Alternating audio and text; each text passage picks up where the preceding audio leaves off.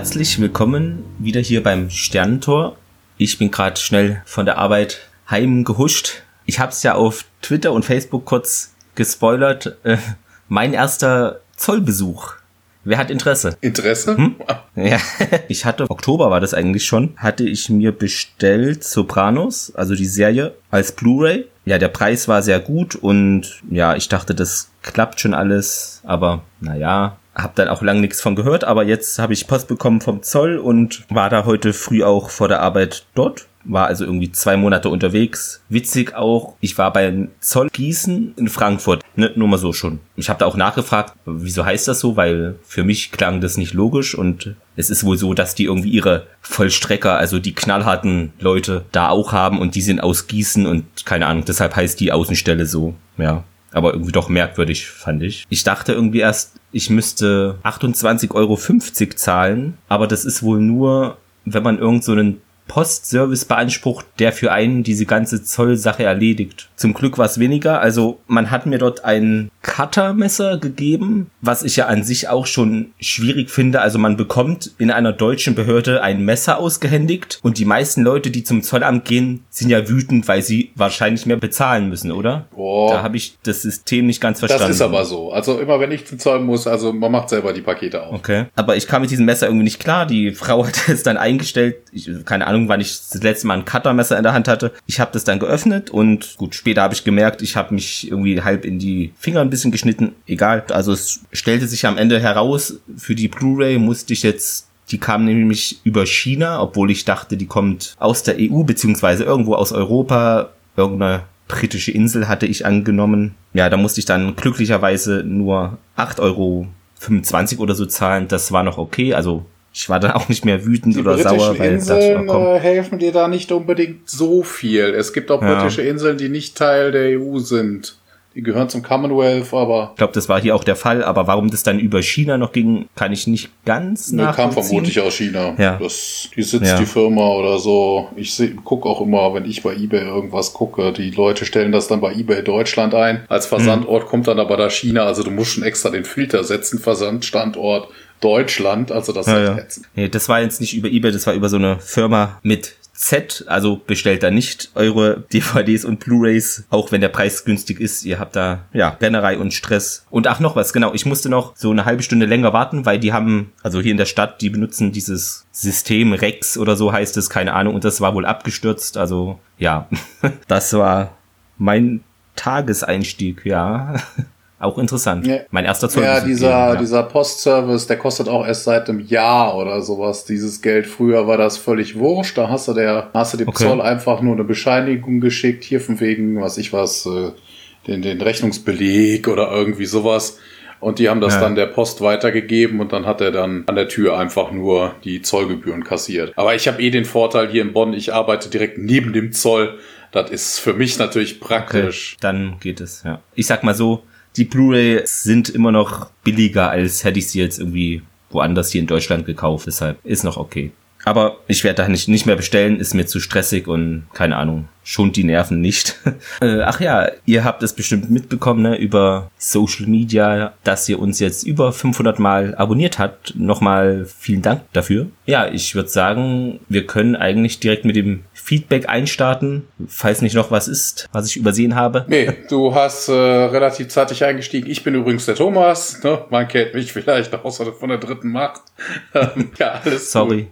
Nee, dann beginn mal mit dem Feedback. Ja, ich hab's versaut. Tut mir leid, ich bin ja, heute ein bisschen, gut. Arbeit war anstrengend und naja, ihr wisst, wie es ist. Ja, ich bin Clemens, ihr kennt mich ja auch. Zum Feedback, da hat uns geschrieben, also ich mache jetzt erstmal Twitter, da ist ja eigentlich das meiste immer, hat uns geschrieben unser Stammhörer Seth Brundle at Brundle Official. Kurz und knapp, toller Podcast, bleibt gesund. Ja, vielen Dank. Du natürlich auch. Dann schrieb uns noch das Inselradio Lost 815 at Inselradio 815, also ein Lost Podcast, falls euch das interessiert. Schrieb ja auch von uns alles Gute. Vielen Dank dafür. Und weiter geht's im Text. Ähm, Tom 12345 schrieb Glückwunsch und nun mit Vollgas zu den nächsten 500 bis 1000. Ja, schauen wir mal, wann wir das erreichen. Also Ne, ich kenne dich, Sumpf, alles Gute noch Richtung Twitch, Chat. Und ja, ein weiterer Stammhörer schrieb uns, der sich jetzt umbenannt hat. Und zwar heißt er jetzt Lord Pixeltee. Also also known as Lord Retrodeich. Ihr wisst Bescheid bestimmt. Ed Ostfriesjung schrieb, herzlichen Glückwunsch, absolut verdient, macht weiter so. Dann noch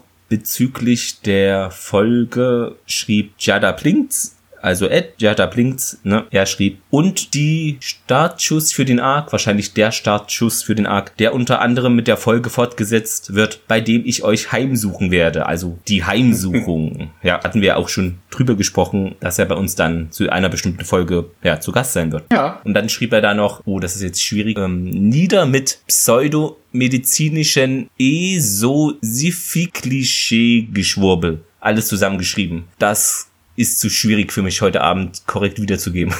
Dann schrieb uns noch Gerrit Ludwig at Captain Sparky 360 ein GLG Pleasure von mir sind ja diese Clickbait-Seiten, auf denen unter tonnenweise Werbung lustige Bilder und wahnsinnig schlecht übersetzte Hintergrundstories versteckt sind, aber der Artikel ist echt Gold. Ja, und das war so ein Artikel, packe ich auch dann in die Shownotes ähm, über die Pyramiden und ja, die wurden da gar nicht gebaut und weil das sei viel zu schwierig oder keine Ahnung, ja, so diese typischen Ja, Artikel, ich hab's, ich hab's auch gelesen, ja. also da ist ja mittlerweile von, ja. Archä äh, von Experimental-Archäologen nachgewiesen, wie man das hätte machen können, also das geht, ja, es gibt ein paar Unstimmigkeiten, aber die hast du halt immer, es war halt keiner dabei. So wird's am Ende in tausend Jahren auch im Berliner Flughafen sein, wie haben die das fertig bekommen, das ist unrealistisch. Dann noch etwas Interessantes, bei Apple Podcasts. Dort hat Anja ihre Rezession, heißt es so da? Ja, bestimmt, ähm, oder Bewertung geändert und nochmal ergänzt. Ja, nochmal, hallo ihr beiden. Vielen Dank für die Erwähnung in eurem Podcast. Ich schaue ja schon immer am liebsten Science Fiction. Ist eben einfach was anderes, als man im Alltag hat.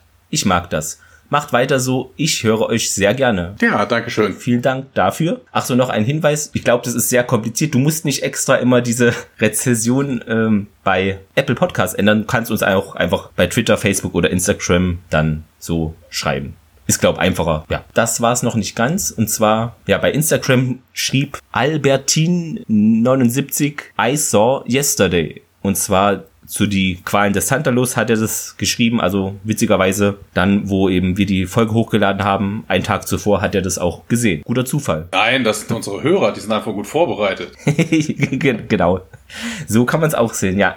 Ist natürlich noch besser. Ich glaube, das war soweit alles vom Feedback-Bereich, genau. Und dann hast du ja heute noch entdeckt, dass ein weiterer Stargate-Podcast wohl genau. erschienen ist. Genau. Wenn ich jetzt gerade finde, wie sie heißt eher sie. Genau, ich weiß nicht, ob es insgesamt äh, ein, äh, ein Stargate-Podcast ist, aber Nutzer Nightomia bei Facebook ähm, hat eine Children of the Gods. Twitter, genau, Twitter bei, bei Twitter, ne? genau. Children of ja. the Gods ist äh, dort erschienen. Ja, das Bild sieht ein bisschen nach Star Trek-Uniform aus. Also ich weiß nicht, ob es ein ganzer Stargate-Podcast sein wird. Ich gehe mal eher von aus, es wird ein äh, Science-Fiction-Podcast sein. Nennt sich auch irgendwie Sternenbuch. Also ich kann Aber Logo ist ja... Ja, okay. Ja, ja da ist halt Stargate drauf, aber daneben halt die Star Trek-Uniform. Mhm. Also mal gucken, wie sich's entwickelt. Ja, wir sind gespannt auf jeden Fall und verfolgen das natürlich auch mit Interesse mit. Sagt man nicht so, aber ihr wisst, was ich meine. Wie heißt denn, bevor ich hier weiter Quatsch erzähle, unsere heutige war das Folge? Nicht Katas erotische Weltraumabend? Achso, nee, das war die Serie.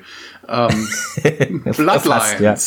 Ich habe keine Ahnung, wie genau. es im Deutschen heißt. Blutsbande ist dann ja. wahrscheinlich Passt, sehr ja. identisch, fast übersetzt. Genau, genau. erschienen in Deutschland am 17.03.99. Genau, und nicht zu vergessen, 97 am 10.10. .10. in Amerika. Ja. Was interessant ist, ich glaube, dieses Mal ist es wahrscheinlich zum ersten Mal, dass es eben Angaben gibt, von wem die Story ist und von wem das Drehbuch ist. Das fand ich sehr interessant. Denn das Drehbuch ist von Mark Cereseni, Siraceni, wie auch immer man es ausspricht. Äh, Sarah, und der hat unter anderem also, Sarazin, ja, Sarazin, nee, ja. Nein, keine Angst. Der hat unter anderem geschrieben 15 Folgen Tasmania, einmal Sopranos sogar und dreimal Farscape. Ach so, was ich noch sagen wollte, fast vergessen. Genau. Ich fand es auch etwas ironisch, dass ich die Serie Sopranos beim Zoll abholen muss. Ne? Ist ja eine Mafia-Serie, aber gut. Lassen wir das. Das Drehbuch ist dieses Mal von Jeff King und den kennen wir ja auch schon unter anderem von Colt Lazarus. Und Regie hatten wir auch schon mal, ne? Ist hier Mario Asopardi. Genau, der Director. Ja. Ansonsten Brad Wright, Jonathan Glessner, Umsetzung für Alles den wie gehabt. Zu den Quoten. Also die letzte Folge, die Quale des Tantalus, hatte ja 1,9 Millionen Zuschauer, also 13,8 Prozent Sendeanteil. Und dieses Mal sind wir etwas weniger, also kam anscheinend auch bei manchen nicht ganz so gut an, könnte man meinen. Dieses Mal sind es 1,75 Millionen und dann 12,9 Prozent entsprechend. Also eine kleine Senkung. Das war es zu dem Vorgeplänkel. Wir steigen dann auch direkt ein. Wir sehen ein Zelt. Wie wir später herausfinden, ist das Chulak. Also das Zelt steht auf Chulak, nicht das Zelt ist Chulak. Wir sehen einen Priester, der ein Glasgefäß mit einem, mit einer Goldlarve vor sich herträgt und äh, es kommen noch ein paar andere Priester dazu. Sie stehen im Kreis um ein Bett herum und im Hintergrund sieht man dann, wie Tialk in seiner Jafar-Rüstung das Zelt be äh, betritt und auf dem Bett liegt ein Junge. Die Priester ähm, öffnen das Gewand des Jungen und ähm, er hat halt eine Öffnung am Bauch, wie Tiak sie auch hat. Die Larve wird hochgehoben, also im Gefäß hochgehoben über den Kopf des Jungen. Ja, wir sehen so eine Art ja, Flashback also so ein Übergleiten in was anderes. Wir sehen auf jeden Fall plötzlich Tialk, wie er auf seinem Bett liegt, wie er dann anstatt dem Jungen auf dem Bett liegt und äh, will sich wohl den Priestern widersetzen und äh, die halten ihn aber fest und die Priester so, also alle beschwörische Tialk. Und er wehrt sich weiter, aber kann sich nicht befreien, die Priester wieder Tialk. Ja, und dann wird die Larve auf Tialks Bauchöffnung losgelassen, der schreit auf vor Schmerz und ja, wir sehen den kleinen Jungen von gerade um Tialks Bett herumlaufen. Tialk sagt dann oder schreit Riak, Riak und äh, ja, Szenenwechsel. Diesmal nicht nur so eine kleine Überblendung, wir sind in der SGC Krankenstation und Tiak schreit nochmal zweimal Riak, Riak, die Janet, also der, die Frau Doktor ist bei ihm. Ja, Sam und Daniel und Jack sehen vom Beobachtungsraum ähm, halt zu. O'Neill dann über Mikro, ne, Tialk und die halt noch Maria. Janet Fraser dann, ja, ganz ruhig, ist alles gut. Na, sie schaut sich, äh, sie schaut sich, ex also was heißt besorgt, schaut sie ihn an. Ne? Man sieht dann jetzt den Raum auch im größeren Operationssaal. Da ist ein Metallgerüst über Tiaks Bauch aufgestellt. Frau Doktor stellt fest, dass er zu sich kommt und Tiak fragt dann nach dem Goa'uld in sich und ne, O'Neill sagt dann, ja, wir mussten Junior wieder einsetzen. Also sie scheinen ihn rausgenommen zu haben. Wird auch noch von Janet dann gesagt, wir hätten sie beinahe verloren. Das Medikament hat nicht gewirkt. Es tut mir leid. Also sie haben haben wohl da rumexperimentiert, um Tiak von seinem Symbionten zu befreien. Daniel fällt da noch was ein und er sagt dann, Riak, äh, hast du gerufen, was kannst du damit irgendwas einfangen? Und äh, Tiak schaut hoch und sagt aber, nee, das äh, würde nichts bedeuten. Und ja, dann kommt das Intro. Danach sind wir im Besprechungsraum des Stargate Centers. Janet berichtet eben von diesem Experiment, ja, sagt, sobald wir hier T-Rex Goa'uld entfernt haben, hörten seine Organe auf zu arbeiten und er bekam dann auch hohes Fieber. Hammond fragt dann ja, also das Medikament hat also versagt. Janet bejaht das und meint aber ja, es beweist, dass der Goa'uld eben jetzt zu Tialks Immunsystem geworden ist. Wenn wir mehr über seine Wirkung erfahren könnten, wäre das für uns von revolutionärer da Bedeutung. Da sind direkt zwei Fehler in der deutschen Übersetzung drin. Und zwar sagt sie ja Wirkung und es geht überhaupt nicht um die, also sie geht klar um die Wirkung, aber sie sagt nämlich nicht, wenn wir mehr über die Wirkung erfahren könnten, sondern es geht hier speziell darum, dass man die Effekte des Gurwils nachmachen könnte. Also duplicate its effects ist im Englischen. Und sie sagt am Ende, im Deutschen wäre das von uns von revolutionärer Bedeutung. Und das sagt sie im Englischen auch nicht. Da geht es nämlich darum, die Leben auf der Erde zu retten. Save lives on Earth. Okay, ist schon ja. etwas anderes, ja, hast du recht. Daniel meint dann ja, allerdings ohne Tieralk damit zu töten und Hammond, ja, die Jungs in Lengle werden hier noch eine Weile auf ihren Gurult warten müssen. Und Tieralk meint aber, ja, es ist trotzdem möglich. Vater mischt sich dann auch ein und meint, ja, das ist doch nicht dein Ernst, Tialk. Ohne dein Goa'uld bricht dein Immunsystem zusammen. Wir können dein Leben nicht gefährden. Tialk meint, ja, aber auf Chulak gibt es viele hunderte von Goa'uld-Larven. Hammond so, hä? Auf Schulak? Und O'Neill denkt irgendwie wohl, es ist ein Witz. Ja, klar, das ist ein Witz, oder? Und Tiak führt dann aus, ja, es ist einer der wenigen Planeten in der Galaxie, äh, Galaxis, auf dem wir sicher Goa'uld finden ja. werden. Daniel dann, ja, aber Tiak, wenn du dich erinnerst, ne, das letzte Mal, du weißt noch, nach dem Motto, und Neil dann weiter, ja, wir mussten uns den Weg zurück freischießen. Vielleicht haben die einen schlechten Eindruck von uns. Hammond hatte auch äh, kein Interesse, das zuzulassen. Hier kommt überhaupt nicht in Frage. Tiak hebt dann so seine Augenbraue, wie er es sehr häufig macht und meint, ja, ich werde nicht weiter davon sprechen. Hammond dann wegtreten. Nun ist eben, also der Rest des Teams erhebt sich auch und wartet, bis da Hammond aus seinem Büro verschwindet. Und Daniel so, was war das denn? Und Neil dann, ja, keine Ahnung. Ich frag ihn mal und er folgt dann Tialk. Und dann bekommen wir einen Szenenwechsel. Ja, wir sind in Tialks Quartier. Es ist so toll eingerichtet wie sonst auch immer, also eher bescheiden. Es brennen ein paar Kerzen und Tiak ist im Kellnerem. Ich glaube, das den Begriff haben wir vorher noch gar nicht gehört, ne? Ja, haben wir Na, noch also, nicht, aber das Transcript weiß halt, was es ist, ne? Er meditiert, Jack kommt da rein und schaut in Richtung Tiak. Ja, ne, was dagegen wenn und äh, er wartet aber nicht wirklich ab, macht die Tür hinter sich zu und äh, gut, ja, es äh, täte ihm leid und muss auch verstehen, warum es unmöglich ist, dass wir zurück nach äh, Chulak können. Er zuckt mit den Schultern und im Deutschen sagt er, die werden schon rechtzeitig ein Medikament finden, bevor dieses Ding da in dir schlüpft. Ich denke, hä, das ist doch kein Ei. Im Englischen, im Englischen sagen sie, long before the thing inside of you dies. Okay, ja.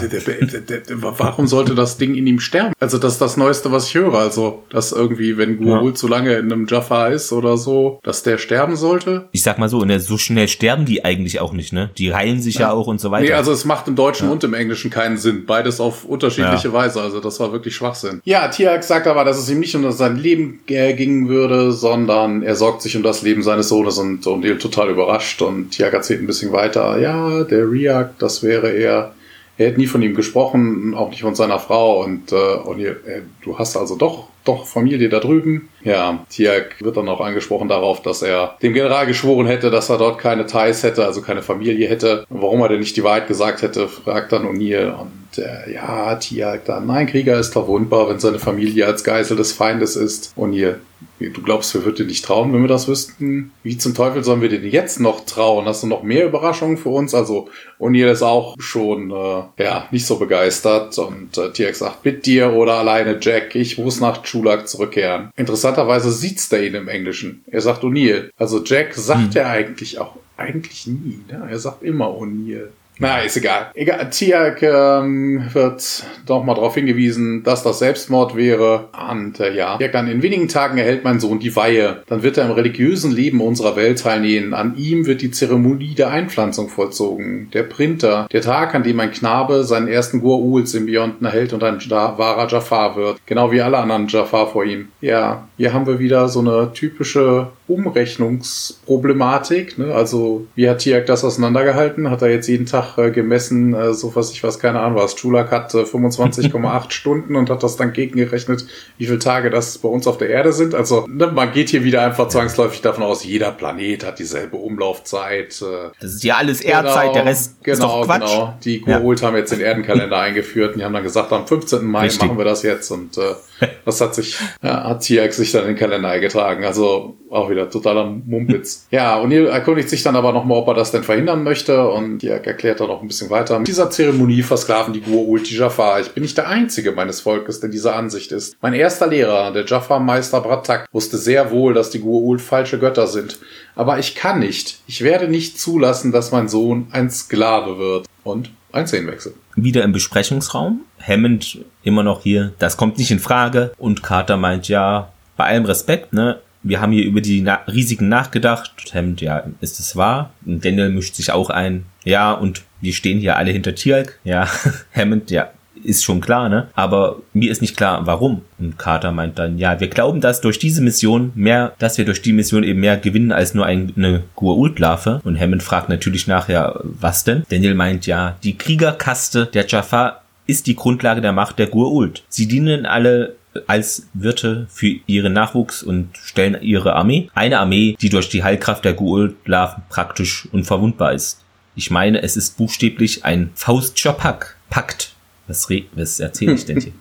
hier ein Bezug auf Goethes Faust, nehme ich mal an. Und O'Neill dann, ja, Tirk behauptet eben, dass er noch mehr, dass es da noch mehr Jaffa gibt, die eben, wie er, die Freiheit von den Goa'uld wünschen. Carter fügt noch hinzu, ja, stellt euch mal vor hier, das wäre auch ein strategischer Vorteil für uns, wenn wir die Loyalität der Gruppe unterminieren könnten, die die Macht der Goa'uld symbolisiert, dann hoffen die sich wohl, dass das irgendwie wie von Geisterhand alles in sich zusammenbricht. Hammond fragt, ja, okay, wie viel dieser Jaffa haben sie denn jetzt wohl auf ihrer Seite, ne? Und ihr, ja, ganz sicher sind wir in Bezug auf äh, einen Krieger. Und Hammond einen, denn ja, und wo es einen gibt, gibt es noch mehr als einen. Ja. Hammond ist da nicht so äh, begeistert oder überzeugt und meint aber, okay, das ist schon sehr überzeugend, Colonel. kommen Sie einen Augenblick zu mir ins Büro. Er macht es dann auch. Also Sam und Daniel werfen dann O'Neill so mitfühlende Blicke zu, weil sie glauben natürlich, dass er da jetzt irgendwie Ärger bekommt. Jetzt sind wir in Hammonds Büro. Jack tritt da herein. General Hammond schließt die Tür dann äh, auch. Nee, schließen Sie die Tür, sagt er, und nehmen Sie Platz. Jack macht das und Hammond redet Tacheles. Äh, ich lasse mich hier ungern für dumm verkaufen, Colonel. So, ja, Sir. Ich hätte wahnsinnig gern einen Gur, eine Gur-Ultlarve für die weißen Kittel in Langley. Das, Da war das CIA-Haupt. Ich muss ja noch kurz eingreifen. Er sagt ja von Ja. wegen, ich lasse mich nicht für dumm verkaufen. Der englische, den englischen Ausdruck dazu kannte ich noch gar nicht, aber ist sehr geil. Okay. This is not my first barbecue. Okay, Ja, das ist sehr, auch sehr gut. Ja. Hammond meint, okay, hier für die Jungs in Langley wäre das bestimmt auch von Vorteil, so eine Gur-Ult-Larve zu haben. Ja, aber er würde eben seine Männer nicht dahinter die feindlichen Linien schicken, da für so eine Mission, die nicht unbedingt notwendig sei aus seiner Sicht. Neil meint aber ja, aus meiner Sicht ist das notwendig. Hammond fragt nochmal nach, hier, du hältst doch mit irgendwas hinterm Berg. Wenn sie mir das wahre Motiv, das hinter dieser Mission steckt, nicht verraten wollen, na gut, dann wird das eben nicht genehmigt. O'Neill, ja, Sir, bitte, aber Hammond meint schon hier, wegtreten. Jack schielt dann kurz noch nach draußen zu Sam und Daniel und Sam hält kurz seinen Blick. Daniel dreht sich dann auch um. Dann steht Jack auf und meint ja, General, Tialk hat einen Sohn. Was sagen Sie da? Er führt weiter aus. Ja, auf dem Planeten Chulak, äh, hier sein Sohn, da gibt es bald diese Zeremonie von diesen Larven, da wird ihm wohl eine eingepflanzt und das möchte Tialk natürlich verhindern. Hammond wieder, wieso? Hier, sein Lieblingswort irgendwie in der Folge. Ähm, ja, wieso das, Sir? Ja, fragt das, O'Neill. das ja, wird vermutlich das Transkript falsch sein. Es wird vermutlich heißen, wieso was, Sir? Weil wieso das macht keinen Sinn. Hammond da, ja, Tialk war ein feindlicher Soldat, er ist kompromittiert, also man könne ihn wohl nicht mehr trauen. O'Neill springt aber für Tialk in die Bresche, ja, General, er hatte Angst, dass wir ihm eben nicht trauen, wenn wir wüssten, dass er dort Familie hat. Und hatte er nicht recht? Als Tialk auf Tialk unser Leben rettete, hatte er seine Familie da darauf verzichtet. Sir. Finden Sie nicht, dass wir ihm etwas schuldig sind? Auch ein gutes Argument. Und dann geht auch schon der Alarm los. Alle begeben sich hinunter in den Kontrollraum und sehen dort Tialk stehen. O'Neill gleich, ja, Tialk, was machst du da? Und Hammond auch, ja, was hast du vor? Also, was haben Sie vor? Der hat da schon seine Stabwaffe in der Hand und die Rüstung hat er auch an, wählt das Tor gerade an und meint auch, ich kehre nach Chulak zurück, um meinen Sohn zu holen. Ja. Das ist, Hammond so, nein, tun ja, Sie dich. Das kennt er ja. Ähm, was haben Sie vor, Tialk, fragt er ja. Und er sagt das im Englischen. Gell? Ihm interessiert, er weiß ja, was er tut. Ne, Er sagt im Englischen, sagt er, stand back from the keyboard. Also gar keine Frage, sondern ein Befehl. Ich sehe schon hier, die Transkriptleute waren wieder opportunistisch in dieser Folge. Nee, nee, scheiden- das ist ja das deutsche Transkript, aber die Übersetzung ist halt falsch. Das ist Nee, Ach so. ich meine die Übersetzung. Ja, Also ich meine hier die Übersetzer, sorry. Ja, und das können wir nicht zulassen, meint der Hammond natürlich. Dann stürmen auch Soldaten in den Kontrollraum hinein. Tialk und Hammond starren sich etwas an, ja. Neil auch will auf ihn noch einreden hier, komm schon, Tialk, nicht auf diese Art. Und Tialk dann, ich riskiere damit nur mein Leben. Warum lasst ihr mich nicht zurückkehren? Und der Hammond meint, ja, hier, Sie wissen zu viel über das Stargate-Kommando und über unsere Verteidigungsanlagen. Muss ich kurz einfügen. Zum Beispiel über das brüchige Glas hier im Gate-Raum, ne? Hatten wir ja schon mal erwähnt. Das war ja kein Panzerglas. Ja. Aber gut, würde ja später, glaube ich, geändert. Hammond führt auch aus. Ich kann hier nicht zulassen, dass der Feind Zugang zu diesem Wissen erhält. Tialk meint, nee, hier, ich würde eher sterben, als jemanden zu verraten. Hammond immer noch energisch, ja verdammt, Tialk. Genau das wird geschehen, wenn sie allein durch dieses Tor gehen wollen. Ja, ein weiterer Blickekampf, die gucken sich so an. Hä? Um das zu verhindern, genehmige ich jetzt eine weitere Aufklärungsmission nach Chulak. Dann können sie ihren Sohn mitbringen. Dann stoppt Tialk den Wahlvorgang. Nicht so leicht. Danke, General Hammond. Der Hammond fragt auch gleich, ja, wann diese Zeremonie wohl stattfindet. Und Tialk meint, noch heute, Sir. Also, Tialks innere Uhr ist hier auf Schulak eingestellt, ja.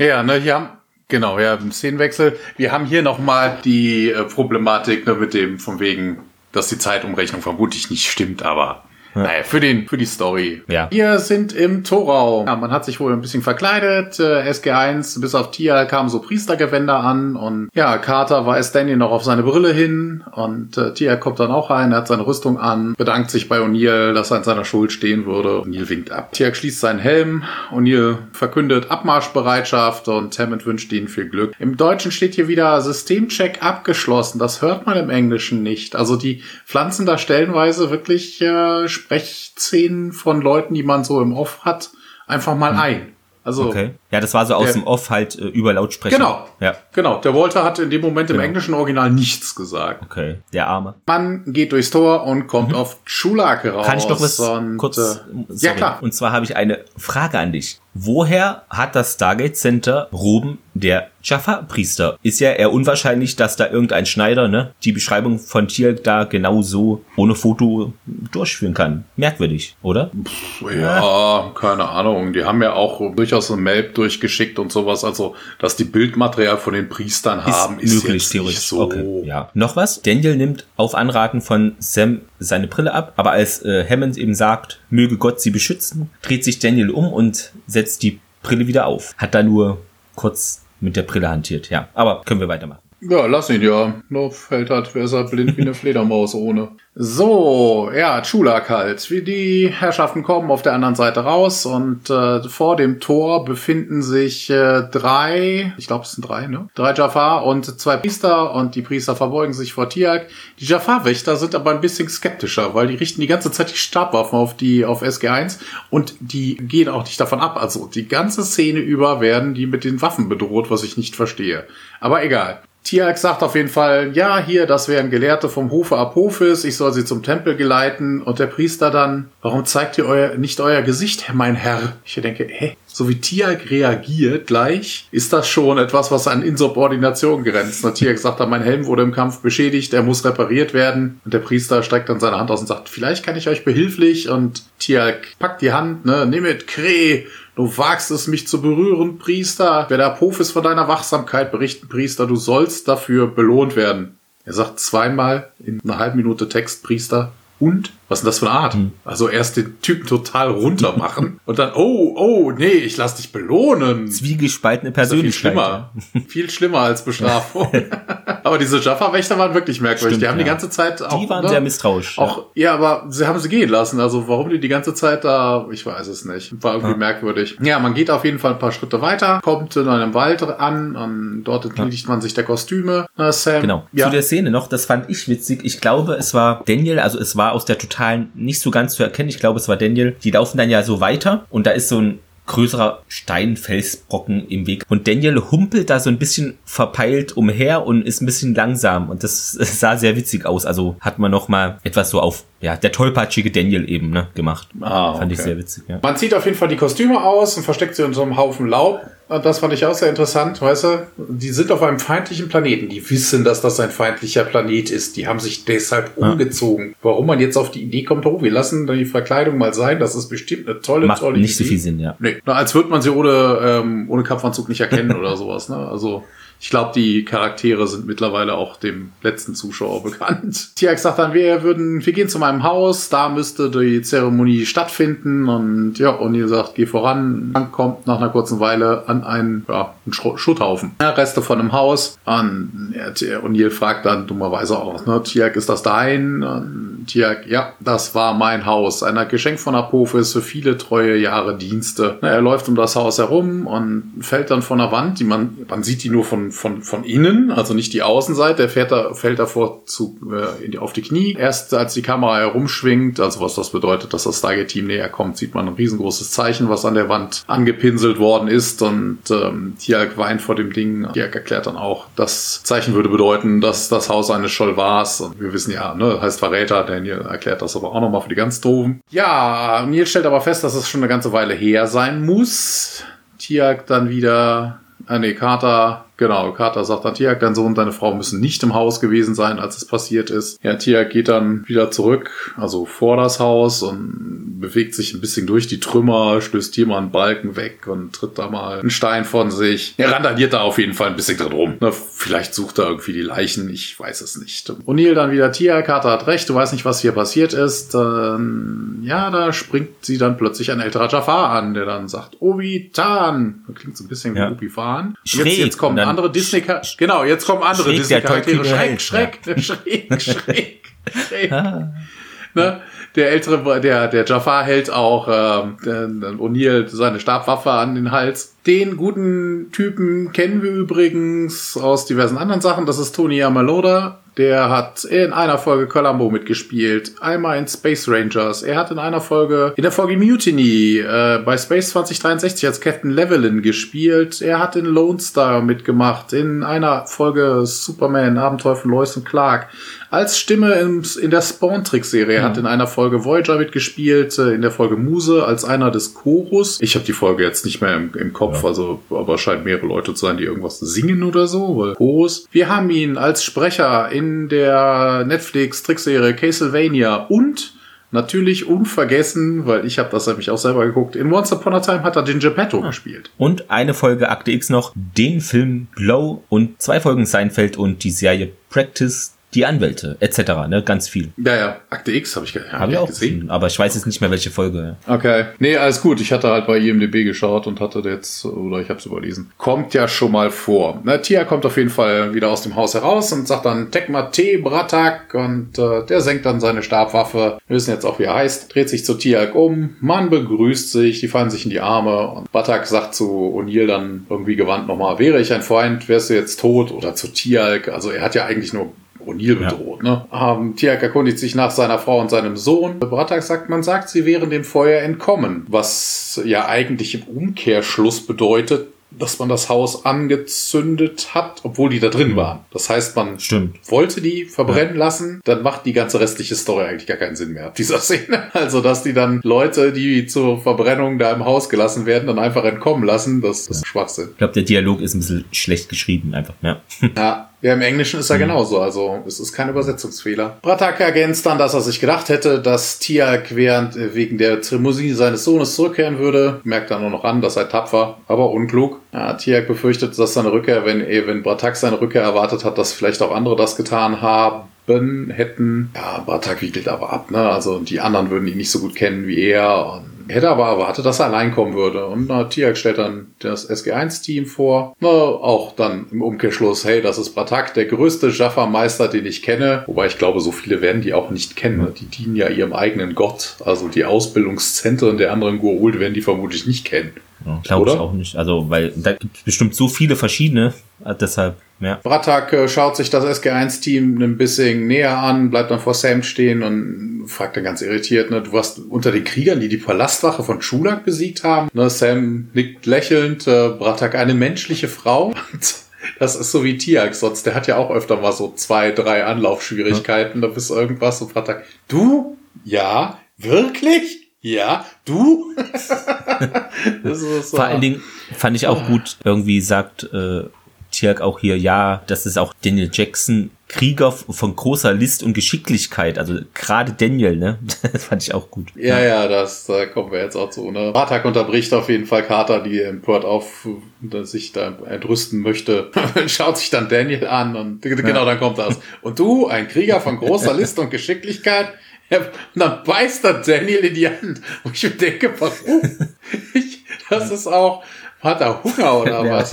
Und dann ergänzt er, ja, ich könnte deinen Arm brechen wie einen dürren Zweig. Und äh, dann zu Tiag irgendwie gewandt vermutlich, sagt er dann, wie konntest du diese Hassak, Haschak, Haschak mitbringen? Und, und hier wieder mit seiner dummen, dödeligen Art, hey, wen nennst du hier Hassig?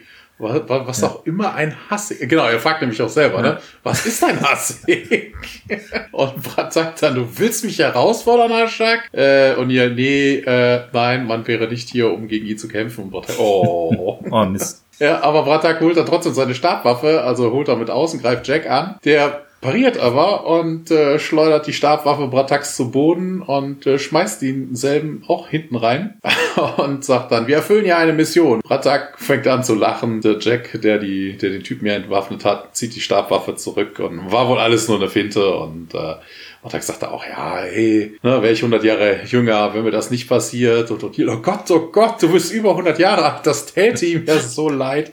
Das meinte er auch ja. wirklich ernsthaft. Und dann nietet Bratak den O'Neill dann einfach mal um. 133. Also so ein bisschen Slapstick, ne? Und hier liegt dann am Boden und sagt, dafür bist du ganz schön fit. Und äh, ja, Bratak hilft Jack wieder auf die Beine. Und im Englischen sagt er auch gar nicht, dafür bist du ganz schön fit, also im übertragenen Sinne.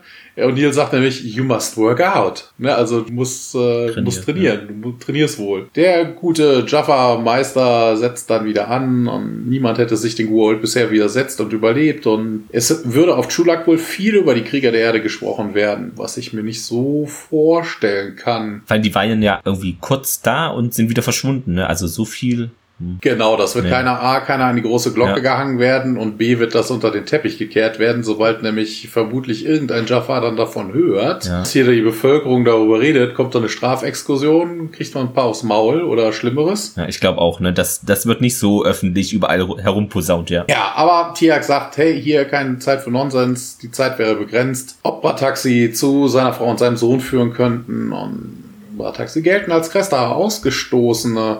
Die Cresta leben in einigen provisorischen Lagern außerhalb der Stadt. Ich weiß aber nicht, in welchen deine Familie haust. Und ja, Tjörg, dann machen wir uns auf die Suche. Ähm, ja, ist wieder so ein Übersetzungsding. Machen wir uns auf die Suche. Er sagt im Englischen, then should, we should begin now. Also es liegt daran, auf die Betonung liegt auf dem now. Also jetzt. jetzt. Also keine Zeit verlieren, weil man weiß ja nicht, welches Lager es das jetzt ist. Ja, was O'Neill sich dann da irgendwie wieder einmischt, keine Ahnung. Tjörg sagt dann, nee, ich verlasse Chulak nicht, ohne meinen Sohn gesehen zu haben. Und O'Neill ordert dann Carter und Daniel ans Stargate. Sie sollen Schutz geben, nur falls das nötig sein sollte, sobald zurückkommen. Und Carter sagt, jo, machen wir. Und, ähm, jawohl, Sir, aber ne, also ah, vor einer Minute waren wir noch Krieger von großer List und hm. Geschicklichkeit, sagt Daniel, ne, und jetzt werden sie aufs Abstellgleis geschoben. O'Neill geht aber nicht drauf ein, ne? Man hätte, sie sollen 24 Stunden warten und wenn sie bis dahin nicht zurück wären, dann käme man auch nicht mehr zurück. Carter wünscht noch viel Glück und die beiden traben dann ab. Tiak und O'Neill unterhalten sich noch so ein bisschen, na, wenn sie uns entdecken, werden sie uns gemeinsam zur Apophis führen und O'Neill setzt wieder seine coole Sonnenbrille auf. Damit beschäftigen wir uns dann, wenn es soweit ist. Im Englischen sagt er, anstatt wenn es soweit ist, cross that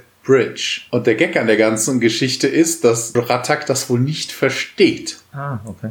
Das ist halt eine menschliche Redewendung. Ich habe keine Ahnung. Also es scheint so, weil Bratak sagt dann auch, warte, die Gefahr entdeckt zu werden ist sehr groß. Ja. Ne, man sollte einen anderen Weg gehen. Und ob dann da irgendwie eine Brücke in der Nähe war. Also Bratak scheint das auf diese Brücke, die da in der Nähe wohl, ich habe keine gesehen, auch nicht. ist, bezogen zu haben, weil ansonsten macht das überhaupt keinen Sinn. Aber später geht er nämlich nochmal drauf ein. Nämlich später versteht er dieses Cross That Bridge. Ne? Also es geht nicht um, dass es dann wirklich nicht um die Brücken geht, sondern dass das so sprichwörtlich gemeint ist. Aber dazu kommen wir erst später. Dirk sagt dann, hey, hier, Kelchar, mein Freund, gib uns die Ehre, uns zu führen. Ratak dann, ja, Richtung Süden. Dort wäre das nächste Lager. Und es könnte halt möglich sein, dass man die Frau äh, dorthin gebracht hätte. Ach genau, hier habe ich noch eine Anmerkung zu der, dieser Bridge-Gefahr. Ne? Bratak sagt, die Gefahr entdeckt zu werden. Er hat das wirklich auf eine Brücke bezogen, weil er sagt nämlich im Englischen, the bridge is too well guarded. Ja, ja gut bewacht. Also es gibt irgendwo eine eine ominöse ja. Brücke, die wir alle nicht gesehen haben. Aus Kostengründen Aber, rausgeschnitten.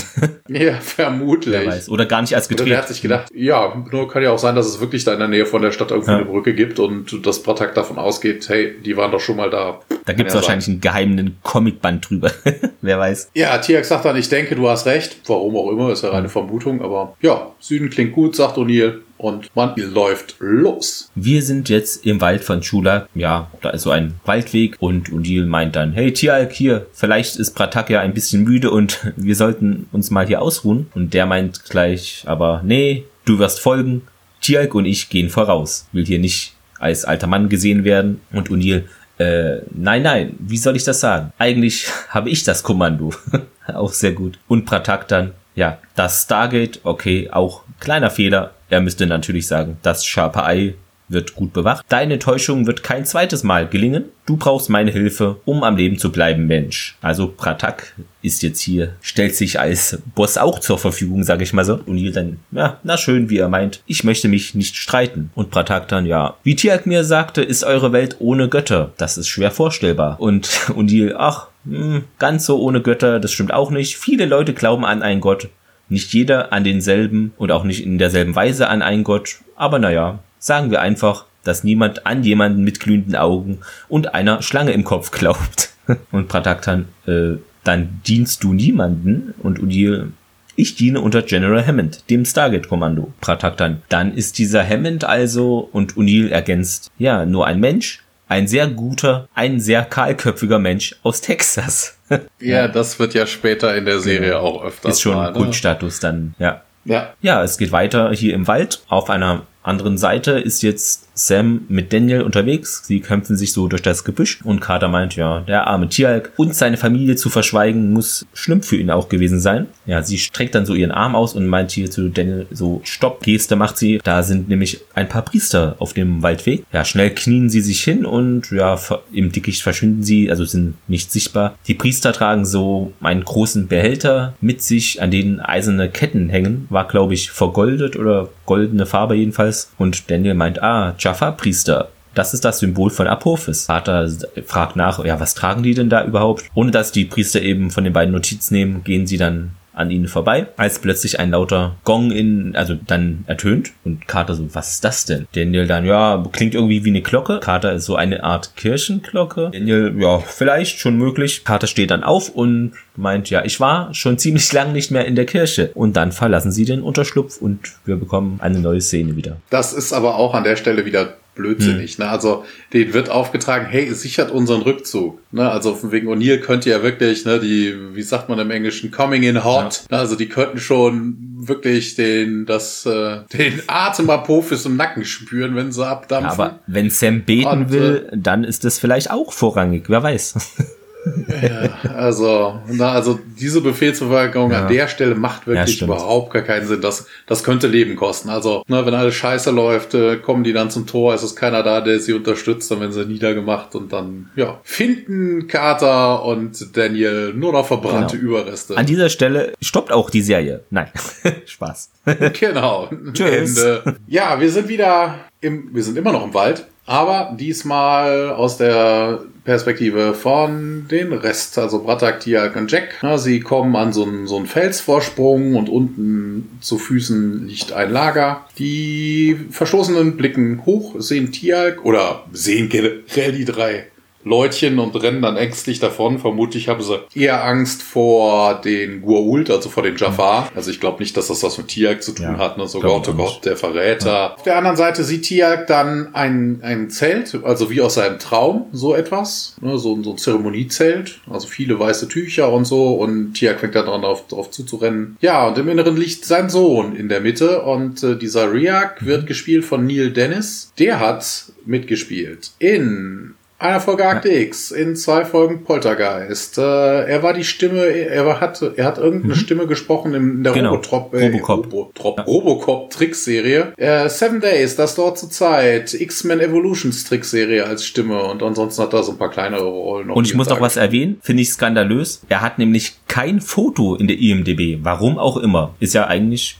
schon bekannt aus Stargate das Gesicht, ne? Könnte man mal. In dem Fall, ja, in dem Fall weiß man es, aber die legen ja, die Leute legen ja, ja, auch nicht selber die Sachen an. Aber und es mit mit Foto wäre natürlich hilfreicher. Es gibt nämlich auch in dieser Folge irgendeinen Hohepriester, der auch bei der IMDb genannt worden ist, aber wer das jetzt sein soll, so ohne Foto. Ja. Briak liegt in der Mitte, ne, so wie Tiak das geträumt hat. Ein Priester ist bei ihm und äh, hat den hat seine Hand auf Riaks Kopf gelegt und äh, er hat mit der anderen so ein Handgerät, das äh, er über Riaks Bauch führt. Ähm, das ist auch das erste Mal, dass wir eine nicht Gua'uld sehen, dass der Gua'uld-Technologie benutzt. Also bisher waren diese, diese Handgeräte waren bisher ja immer Gua'uld-Vorrecht. Ja, wobei äh, hier in der Vorfolge da, okay, es war ehemalig Gur-Ult, ja, aber gut. Ja, ne, also von wegen, das war jetzt ja. keine, keine Angehörige der Jaffa, ja. der Gur-Ult-Streitkräfte, genau. ne, die war ja früher Gur-Ult, das war ja mehr so, ja. so ein Überbleibsel. Ja, Tiag fordert auf jeden Fall den Priester auf, zurückzutreten. Der Priester erkennt ihn auch, ne, Tiag, der Verräter, aber anstatt sich dünne zu machen, greift er nach einem Messer, er wird noch, beleidigt noch ein bisschen mehr und äh,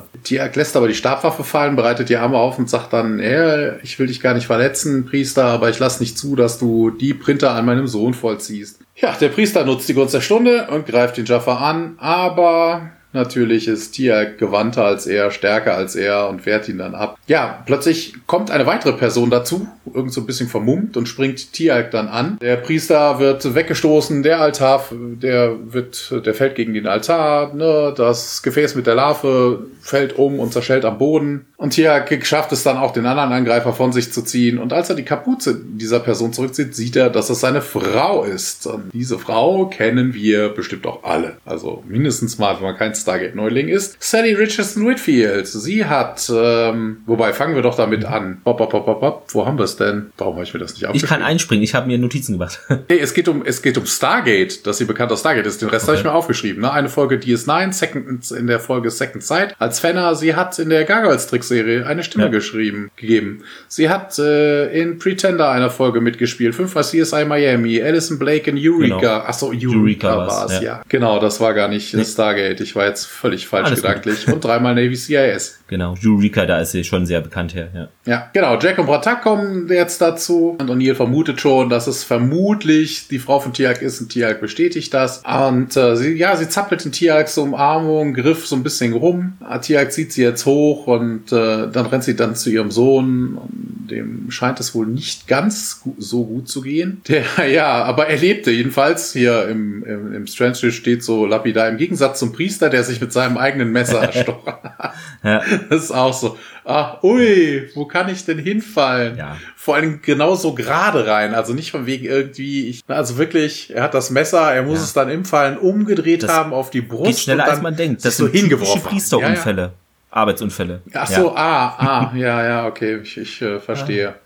Die Larve hat's auch ge gehimmelt, die hat nämlich äh, durch den, durch das zersprungene Glas ist wohl da irgendwie was passiert mit, also scheint ein Glassplitter draufgefallen zu sein. Ist auf jeden Fall mehr oder minder glatt durch. Driauk, so heißt die Frau, ich glaube, Tiak hatte das ja ganz am Anfang auch schon erwähnt. Er stellt sie auf jeden Fall nochmal vor und äh, Diriak beschwert sich auf jeden Fall, dass sie die Priester anflehen musste, dass sie diese Zeremonie durchführen und sie hätten die ganze Tafel und das Zelt extra hierher gebracht und fragt dann Tiak, warum er denn überhaupt zurückgekehrt sei. Tiak dann, ja, mein Sohn wird kein Sklave werden, Driak. Er wird die Freiheit kosten, genau wie ich. An Driak, Freiheit, Tiak, du hast deinen Sohn zum Tode verurteilt. Und dann wechselt auch schon die Szene. Genau. Wir sind äh, in einem Lager da in Schulak und Jack und Pratak nehmen da diesen toten Priester und schleifen ihn dann so in den Wald, verstecken ihn dort. Triauk und Tialk befinden sich da noch in diesem Zelt neben dem Sohn. Triauk meint dann, ja, diese Ketzerei sei eine Abscheulichkeit, Tialk. Sogar die Ausgestoßenen meiden mich. Tjalk dann, ja, die Abscheulichkeit besteht darin, dass die Gurult mein Volk versklaven. Triok dann, ja, wie kannst du denn die Götter, denen du so lange gedient hast, jetzt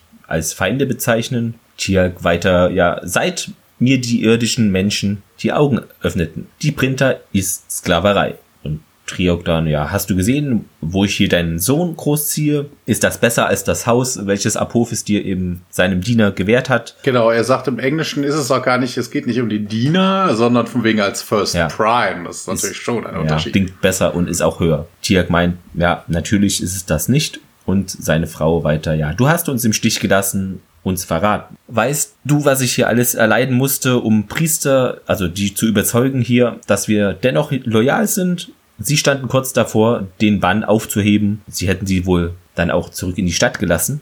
Tialk dann weiter, ja, du willst aber mehr mein, deinetwegen als für deinen Sohn das irgendwie, wirft ihr hier wohl Egoismus vor und dann kassiert er für diesen Spruch dann eine Ohrfeige, sagt dann weiter, ich werde mit ihm reden. Triauk hält ihn dann auf und meint, nein, hier, er denkt doch, du wärst tot. Sagt, tot? Und sie meint dann, ja, das ist einfacher als die Wahrheit. Dann packt er sie, meint dann, ja, was hast du ihm erzählt, Weib? Also packt sie so richtig unsanft an den Haaren. Triok meint, ja, was hätte ich denn ihm erzählen sollen? Dass sein Vater für Menschen, eben uns für Menschen verlassen hat, die er nicht kennt, die nicht von seinem Blut sind. Erzähl du ihm das. Gatte werde Zeuge der Schanden in seinen Augen. Tirk dann, ja, Triauk und sie, ja, komm, trag deinen Sohn in die Hütte zurück, die inzwischen sein Zuhause wurde. Und ja, sie verschwindet dann, lässt Tiak dann ja mit Triak allein da stehen sozusagen und er nimmt seinen Sohn in die Arme und trägt ihn zu der Hütte. Ja, und dann kommt auch schon wieder ein Szenenwechsel. Wir sind im Wald. Mal wieder. Die Priester, die wir vorhin gesehen haben, sind mit ihrer Lade an einer Bundeslade. Apophis, also an der Apophis-Festung, ja genau,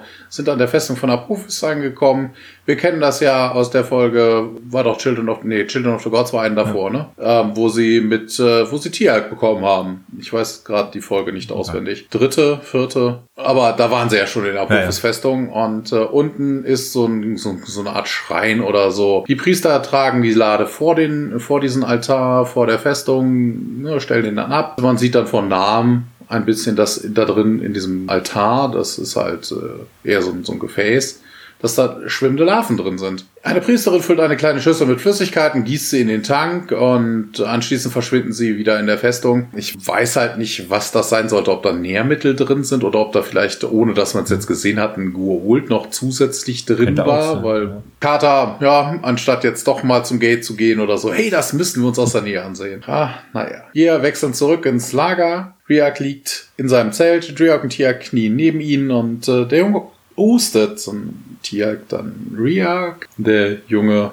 öffnet langsam die Augen und ist äh, erfreut, erstaunt. Vater, sagt er. Tiak nimmt die Hand seines Sohnes und Riak grinst mehr oder minder seine Mutter an und sagte, ich wusste, dass er nicht tot ist. Ja, Tiak erkundigt dann, wie lange der Sohn schon denn schon krank sei. Ne? Er hustet ja und sieht wohl insgesamt so nicht ganz gut aus. Und Tiak dann, ja, seit wir aus dem Haus vertrieben wurden, verstehst du jetzt endlich, ohne die heilenden Kräfte der Gua'uld wird er sterben. Tiak dann, oh Gott, was habe ich nur getan? O'Neill und Bratta kommen dazu und äh, O'Neill erkundigt sich dann auch, wie es ihm denn gehen würde. Und Tiag dann einfach mal so, ja, er liegt wohl im Sterben. O'Neill als Facharzt natürlich für jegliche Beschwerden stellt dann natürlich fest, er hätte Scharlachfieber. Hätte sein Sohn auch gehabt. Es sieht, äh, ja, irgendeine Notfallration, Medizin oder so. Und Tiag dann kann eure, kann eure irdische Medizin sowas denn heilen? Und so, ihr sagt, ja, da gibt es einen Impfstoff, Antibiotika. Und, äh, nein, gibt's dafür nicht es gibt keine Impfung gegen Scharlachfieber. Und was man in der IMDB gelesen hat, äh, Scharlachfieber ist wohl auch mit äh, Pusteln ja, verbunden. Stimmt, habe ich auch also, gelesen. Ja, also der, der Junge hat sowas nee. nicht. Wird vermutlich dann ein Antibiotikum sein oder so. Und O'Neill sagt, hier, gib ihm das. Man mischt das zusammen, ist so eine gebliche Brühe und äh, dem Jungen wird das dann zu trinken gegeben. Und man dankt dann O'Neill und sagt dann,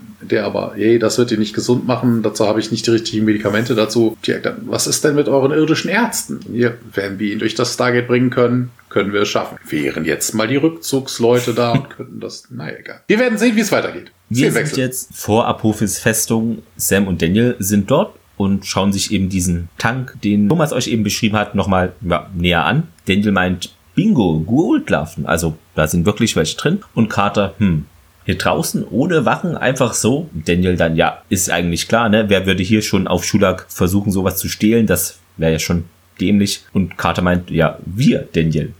Der sagt, oh, genau. Sam übergibt Daniel dann ihr Gewehr und er reicht ihr dafür so, ich glaube, es war eine, genau, Thermoskanne. Sie gibt ihm den Deckel. Carter meint dann, ja, hier, na schön, dann wollen wir mal. Daniel ist soweit. Wobei ich gar nicht weiß, ob das jetzt wirklich eine Thermosflasche ist oder ob die nicht wirklich hm. dafür gemacht worden ist, um diese ja. Gold einzusacken. Das war ja die Überlegung. Hammond war ja drauf und dran, ne? Da gäbe es halt Urult, da könnte man bestimmt einen abgreifen ja. oder so. Und es stand, ne? glaube auch irgendwas auf diesem, was stand da drauf? Biohazard oder irgendwas in der Richtung oder ein Logo. Ne? Mhm. Es war nicht eine normale Thermoskanne, aber sah ein bisschen so aus, ja. Genau, jetzt diskutieren Daniel und Carter ja, wann sie denn soweit sind Daniel meint, ich bin soweit. Carter meint, okay, auf drei, dann eins, zwei, drei. Sie zögert dann aber, also kann da nicht einfach so reingreifen, kostet natürlich auch Überwindung, da einfach mal so reinzulangen. Daniel meint dann, na schön, auf vier. Und Carter nickt und sagt vier.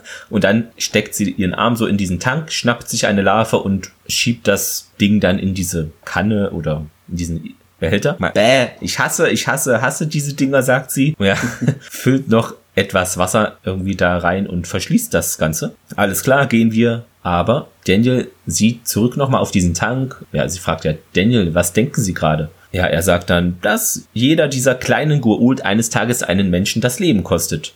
Und ich könnte jetzt, und Carter weiß schon, was er so äußern möchte und sagt, ja, wenn wir sie töten, während sie so verwundbar sind, wie sie es jetzt sind, wären wir nicht besser als die Gurult. Komm, gehen wir. Sie entfernen sich etwas dann und dann wirbelt Daniel herum und feuert da wie ein Geisteskranker auf diese Larven. Dieser Tank zerplatzt natürlich und für einen Moment sieht Sam ihn an. Ja, dann hört man auch dieses, diese Larven so quietschen und sterben. Ja, sie nimmt dann die Waffe wieder. Ja, was ist denn hier mit unserem Archäologen los? Also schlecht geschlafen oder hat er zu viel ja, an Shari das gedacht. Ja, an seiner, ja. ja. ja, eben. Aber ist natürlich auch haarig, ne? Also A, sollen sie den Rückzug sichern, was sie schon nicht mhm. tun, was gefährlich ist. Und jetzt machen sie natürlich noch mit Maschinengewehrsalben auf sich ja, aufmerksam. Fast direkt vorm Palast, ne? Direkt vor, ja. genau, genau. Ah, sehr, sehr, Sehr, ja, sehr sinnvoll. Kann man ja sagen, Daniel ist halt kein Militär, ne?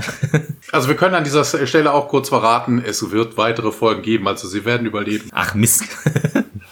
ah, ja. Ach, war das ein Geheimnis? Ja. Verdammt. Ja, wir sind wieder im Wald von Chulak, Triak, Tiak und Triak, äh, ne, also Tiak trägt Triak in den Armen und Bratak geht vorweg. Ich muss kurz was sagen, das, das klingt irgendwie eine Quizshow, ja. wie du das gesagt hast. Triak, Tiak und Triak.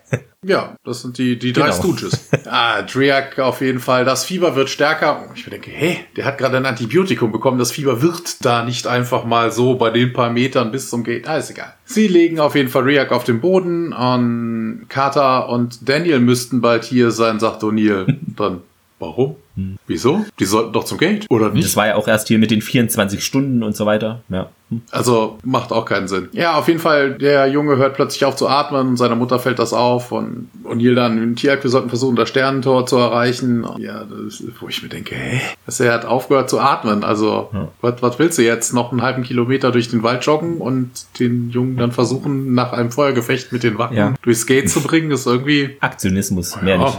Ja. Tiak sagt dann, es wird zu spät sein, es gibt nur eine Möglichkeit und äh, Tiak, nee, nein, nein, nein. Äh, Tiak beginnt dann ein Striptease und das, obwohl Carter nicht dabei ja, ist. Das, das ist ja schon mal, also ja, und äh, ja, O'Neill weist Tiak auf jeden Fall auf die Gefahren hin, ne, dass er ohne das Viech in seinem Bauch halt nur ein paar Stunden existieren könnte. Und Ratak sagt aber, das wäre das Vorrecht eines Vaters. Und Tiak kniet sich hin, öffnet seinen, seinen Bauchtasche, äh, seine Bauchtasche und der Ghoul kommt zum Vorschein. Tiak entschuldigt sich noch bei seinem Sohn, ne, weil er schickt ihn ja jetzt eigentlich in die Sklaverei. Und äh, er würde es aber nur tun, um das Leben zu retten. Die Larve kriecht dann aus dem Bauch heraus und äh, Tiak bittet nochmal um Verzeihung. Man sieht noch nicht, wie es eindringt, aber es kommt vorher ein Szenenwechsel. Im Wald nun Sam und Daniel eilen da herum, um zu den anderen da zu gelangen. Ich glaube, Daniel arbeitet am Schokoriegel noch und meint, muss das Ding hier eigentlich nicht gefüttert werden? Ja, Sam kommt nicht mehr dazu, ihm zu antworten, denn da werden sie von ein paar Wachen überrascht. Da schlägt auch schon der erste Schuss in einen Baum vor ihnen ein. Hier steht Bauch, aber das ist falsch.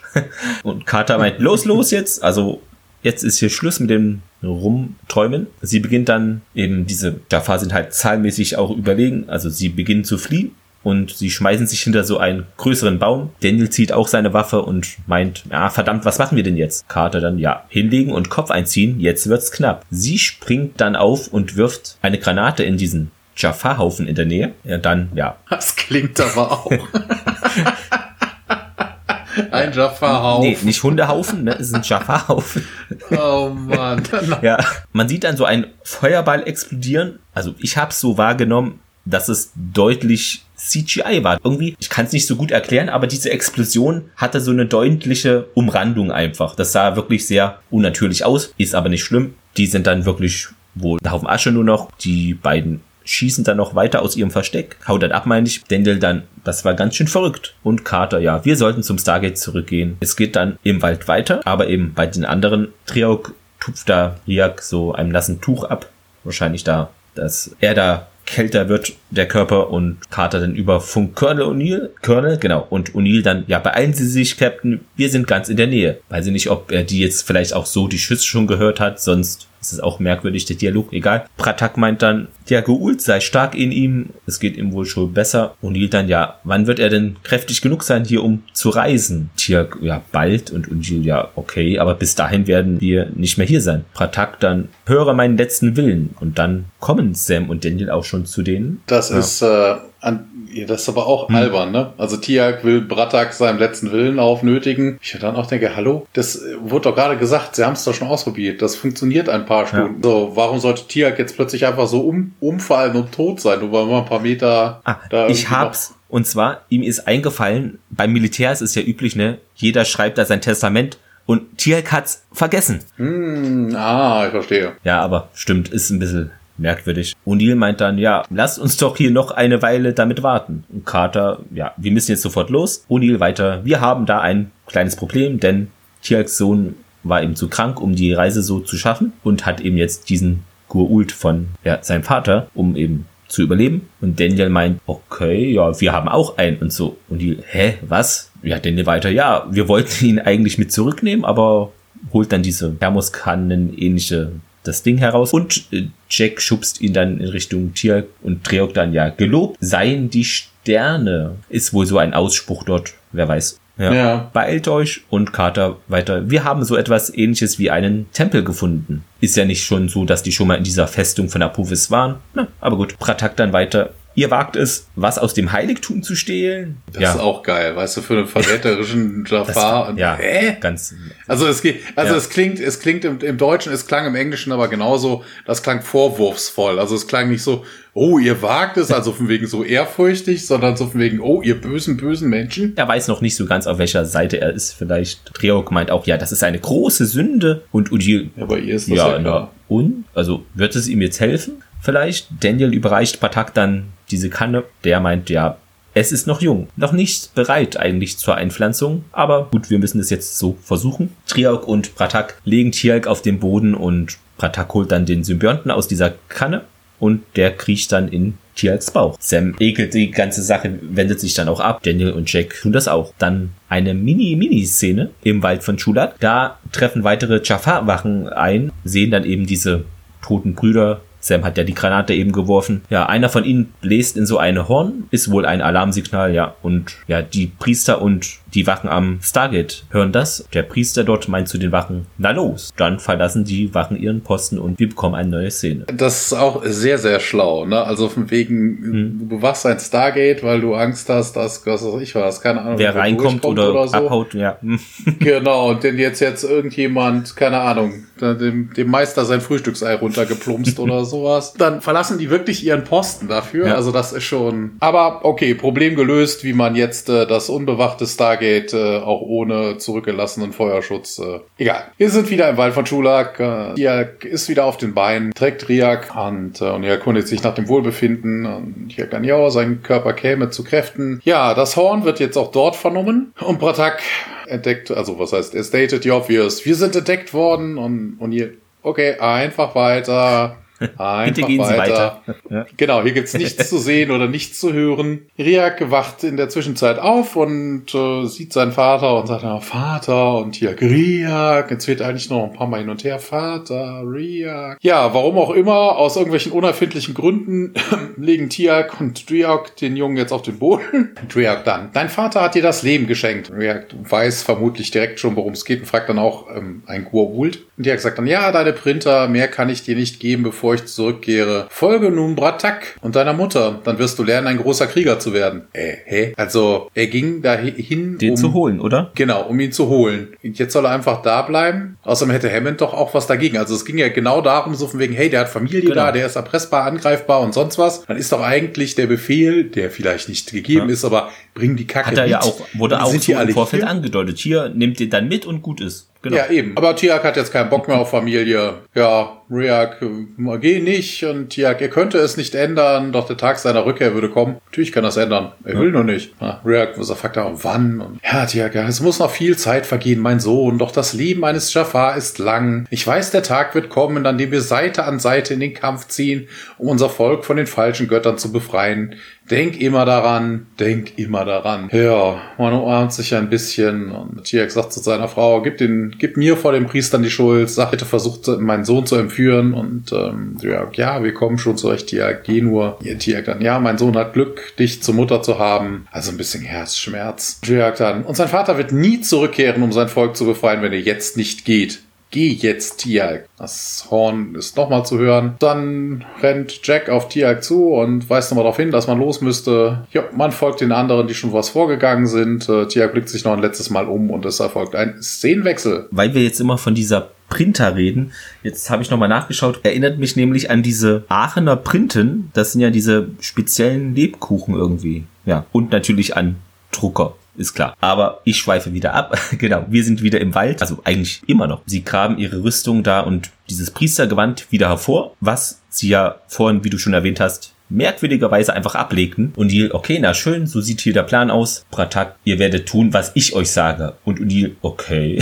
Also der O'Neill wird hier wirklich in der Folge sehr als Anführer, Chef, immer kreuzt ihm jemand dazwischen. Pratak nimmt Sam dann das Gewand aus der Hand und schmeißt es dann zu Boden. Ja, das könnt ihr vergessen. Sie folgen Pratak. Ja, dann marschieren sie auch auf diesen Berg hinauf. Das war auch der gleiche im Pilotfilm, wo sie dann da vor den Jaffa flüchteten. Ja, das Sternentor ist jetzt kaum bewacht. Ist ja klar, die sind alle diesem Ruf da gefolgt, diesem Horn. Nur eine Wache ist dort und zwei Priester. Tialk fährt da seinen Helm hoch. Die Wache sieht Pratak und Tialk mit Sam und Jack und Daniel den Berg hinunterkommen. Und die Priester gehen auf sie zu. Pratak dann, ja, seht nur meine Freunde, die Verräter. Und der Priester, halt, kommt nicht näher. Pratak weiter, ja, ich soll meine Gefangenen Apophis persönlich vorführen. Du darfst nicht passieren, stellt der Priester fest. Also sagt auch Pratak, also kennt ihn und Pratak, ah, du kennst mich. Und der, ja, na klar, Master, du warst einst der größte aller Jafar. Doch, der einst. Ja. Damals. Ist Boah. aber, ist es sowieso auch, auch sehr geil an der Szene sowieso, so von wegen, es ist ja wieder eine Wache da, wo immer die hergezaubert ist. Vorhin sind nämlich alle weggelaufen. Jetzt kommt das Ultimative. Erinnerst du dich noch an die Nox-Folge? Da hast ja. du mich nämlich hin, darauf hingewiesen, das fiel mir da nämlich nicht auf, dass diese eine Wache immer so im Kreis läuft. Die ist so oft im Kreis gelaufen, die ist irgendwie durch Stargate gefallen dann die war so mhm. im Schwindel und ist ja. dann da gelandet, okay. weißt du? Die ja. hat sich einfach verlaufen. Total. Passiert. Ja, ja. ja. Ihr müsst hier trotzdem warten, bis eben die Palastgarde erscheint. Also die imperiale Garde oder sowas. Genau, mit dem entsprechenden musikalischen Unterlegung. Richtig. Das wäre ein interessantes Crossover, ja. Ist da nicht neulich der Darsteller von Darth Vader gestorben, ja? Ja. Ja, mm, ja Pratak meint, okay, ich verstehe, dann, ja, warten wir hier einfach und wendet sich dann ab nur um dann aber plötzlich herumzuwirbeln mit seiner Stabwaffe, vor die Füße der Jaffa auch zu schießen und es ertönt auch so orchestral epische Musik. Dann wird Staub aufgewirbelt, Jack zieht seine Waffe yes. und ja, aber Tia hält ihn so auf und Pratak erledigt dann zuerst die Wache, dann nach und nach die Priester dort. Also ist wirklich da gut, also steht noch im Saft, hat ja auch vorhin auch zu Beginn der Folge ähm, O'Neill über, überwältigt, ja, also überrascht. Der Pratak dreht sich nach dieser schnellen tollen Aktion dann grinsend zu Jack um und meint, nicht übel für einen Mann von 133 Jahren, oder? Und äh, O'Neill, ja, ganz im Gegenteil. Ja, im ja. Englischen sagt er not bad at all, aber wenn man schon bei dieser Szene ist, äh, was, was ist dir an dieser Szene merkwürdig vorgekommen? Weiß ich gar nicht. War so sehr schnell. Bin gespannt. Zum einen ist Bratak der Großmeister der Jafar, was da angeht. Mhm. Und äh, er ballert mit seiner Waffe durch die Gegend und trifft niemanden. Ja, stimmt. Und es war, er war eigentlich auch sehr nah. Genau. Und das zum anderen, seit wann können Stabwaffen Dauerfeuer? Das war ja so MG-gemäßig. Ah, ja, da habe ich nachher noch was. Und zwar gibt es da wohl die Theorie, dass es da verschiedene Einstellungsmöglichkeiten gibt. Aber also wir haben, wir haben zehn, zehn Staffeln Stargate, wir haben diverse, diverse ja. andere Spin-off-Serien. Das passierte nie, nie wieder. Also Viel das, äh, wer weiß. ja. Daniel wählt das Tor ah, ja, an. genau. Daniel verschwindet, dann will das Tor anwählen und Carter meint, ja, was wird denn jetzt aus dir? Die Priester werden doch Apophis sagen, dass du jetzt auch ein Verräter bist. Und Pratak meint, ach, ich glaube, darüber denke ich nach, wenn es soweit ist, beginnt dann zu lachen und machen sich dann Sam und Jack auf, dort um zum Tor zu gehen. Tirk bleibt äh, bei seinem Master erstmal und sagt, ja, mir fehlen die Worte, um dir zu danken. Pratak dann, ja, ich danke dir, Tierk. Da ist ein junger Krieger, der etwas von mir über die Welt und die falschen Götter erfahren will. Dann etabliert sich das Wurmloch und Pratak sagt, lebe wohl, mein Freund. Tierk auch, ja, lebe wohl. Und er gesellt sich dann zum Rest von SG1 der Tierk O'Neill salutieren. Das machen auch alle, also alle salutieren vor Pratak und der hiebt so seine Stabwaffe als Siegsymbol in die Luft. Der einzige, der nicht salutiert, ist Daniel, der winkt so. Hallo, ich bin nicht vom Militär, ich winke. Fand ich auch sehr bezeichnend an dieser Stelle, dieser kleine, aber eine kleine Geste von ihm. Ja, und dann rennen die drei durch das Tor. Tjalk dann kommt als letztes und geht auch durch das Tor. Und ja, wir sind am Ende angelangt von dieser Folge. Wir haben hier am Ende mhm. etwas, worauf ich am Anfang schon mal kurz äh, das angedeutet habe. Und zwar ging es um diesen, diesen, um diese Geschichte mit der Brücke. Ja. Weil hier sagt Bratak im Deutschen, sagt er, ich glaube, darüber denke ich nach, wenn es soweit ist. Und er sagt nämlich im Englischen, anstatt wenn es soweit ist, also äh, anstatt den, ne, ich glaube, ich denke darüber nach, sondern I, he's going to cross that bridge. Ja. Ne? Wenn es, wenn, ja. wenn, wenn es soweit ist. Ne? Also von wegen, jetzt hat er den genau. Witz dahinter dann doch verstanden. Und das wird nochmal aufgegriffen an der Stelle ein guter Abschluss eigentlich. Ja. Ja. Dann zur Trivia. Er sagt, es sei eben mit den Impfstoffen und einigen Antibiotika handelbar, aber hier Streptokokken der Gruppe A sind leicht mit Penicillin auch oder Ampicillin, oh, diese Wörter heute Abend behandelbar. Aber es gibt noch keinen Impfstoff dafür, obwohl es Impfstoffe für andere Streptokokkenstämme gibt. Daniel beschreibt ja die Existenz der Jafar-Symbionten als äh, Faustien Bargian, also einen faustischen Handel hier. Eine tragische Geschichte eben des Dr. Faustus von Christopher Mallow, eine Anspielung darauf. Genau, dann hatte ich eben das gefunden mit diesem kurz vor Ende, was du eben gesagt hast, dass Pratak mit diesem Dauerfeuer schießt, dass es da wohl eine Art Automatikfeuer der Stabwaffe sei. Aber gut, wenn es dann gar nicht mehr vorkommt, dann ist es natürlich Quatsch. Keine Ahnung, viel Funktion oder einfach nicht nachgedacht bei der Erfolge. Ja, es gibt noch Verbindungen zu einer anderen Stargate-Folge und zwar zu der Episode Threshold. Genau, da werden Clips eben Threshold, ja. gezeigt von dieser Episode. Die erste Convention, wo Tony Amendola war, war für ihn wohl auch als Schauspieler ein echter ja, Augenöffner, sage ich mal, weil es eben, weil er da mit Science-Fiction-Fans so zum ersten Mal zu tun hatte und die seien laut ihm im Allgemeinen auch extrem helle Menschen, also schlau und so warm, so wunderbar und auch so kalt wie jeder andere, dem man so begegnet. Also hier ein Lob an die Sci-Fi-Fans, auch sehr gut. Zu den Federn. Als Tier da seine Rüstung zurückzieht, ähm, um eben den Symbionten Riak dazu übergeben, hört man am Geräusch, als er sie so wegwirft, dass es wohl Plastik ist, die Rüstung. Das hattest du auch erwähnt. Also der Priester benutzt ein Heilgerät bei Riak, obwohl das eben, also bei ihm handelt es sich ja um einen Priester und nicht um einen Gurult und das würde er so wohl eigentlich eher nicht benutzen und da er kein und es ist ja auch, ne, das ist ja so ein Multifunktionsgerät, ja. das ist ja nicht unbedingt nur Verheilung auch. Aber da stand auch, er würde es nicht benutzen, da er kein Naquada im Blut hat. Okay, wer hat denn, haben die normalerweise Naquada im Blut?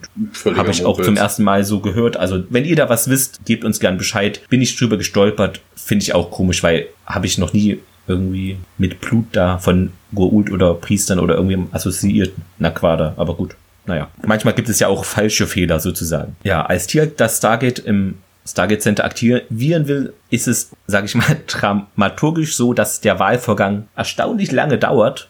Also naja, wird ein bisschen da die Zeit gedehnt. Der Gould, welcher in Riak eingesetzt werden soll, hat rotes Blut, aber in einer späteren Episode, Spoiler, die Nummer 4, nee, die Nummer 8 von Staffel 4, ja, oder umgedreht, ja, da sind die Unas und die haben eben, da haben die Gould blaues Blut. Ja, das mit dem blauen Blut haben wir ja schon ja. gesehen. Mit dem Una sind wir ja schon begegnet. Ach so, in der Höhle, ne, in dem, genau, Torfolge mhm. war das, ne? Ja, stimmt, das haben wir schon gesehen. Ja, dann ist es auch Quatsch, dass es erst später naja, das DHG am Ende, das ist mir auch aufgefallen, das ist irgendwie nicht äh, beleuchtet wie immer. Normalerweise ist es da ja immer irgendwie so rot oder leuchtet, aber dieses Mal war das nicht der Fall. Dann habe ich noch etwas gefunden, das weiß ich nicht, ob das der Fall so ist im Militär, aber da gibt es ja bestimmte Vorschriften und es wurde wohl gemeint, okay, Dr. Frasers Haare sind anscheinend zu lang für einen Serving Military Officer. Aber da bin ich mir nicht schlüssig, ob das heutzutage noch der Fall ist, ob es da so strenge Haarlängen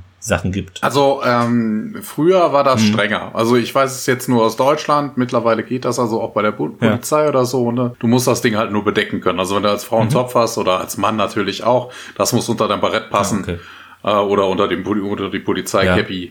Aber du ah. musst nicht, nicht zwingend das auf eine bestimmte Höhe trimmen oder ja. Ja. Okay. Ah ja, dann haben wir das ja auch geklärt. Ja, das Zitat der Woche. Hm, ich habe mich da für einen Dialog zwischen Pratak und O'Neill entschieden. Und zwar sagt Pratak, dann ist dieser Hammond also und O'Neill dann ja nur ein Mensch, ein sehr guter, ein sehr kahlköpfiger Mensch aus Texas. Das hat mir sehr gut gefallen. Ja. Meinst du Hammonds Ausspruch mit dem This is not my first barbecue, Cap Colonel? ja.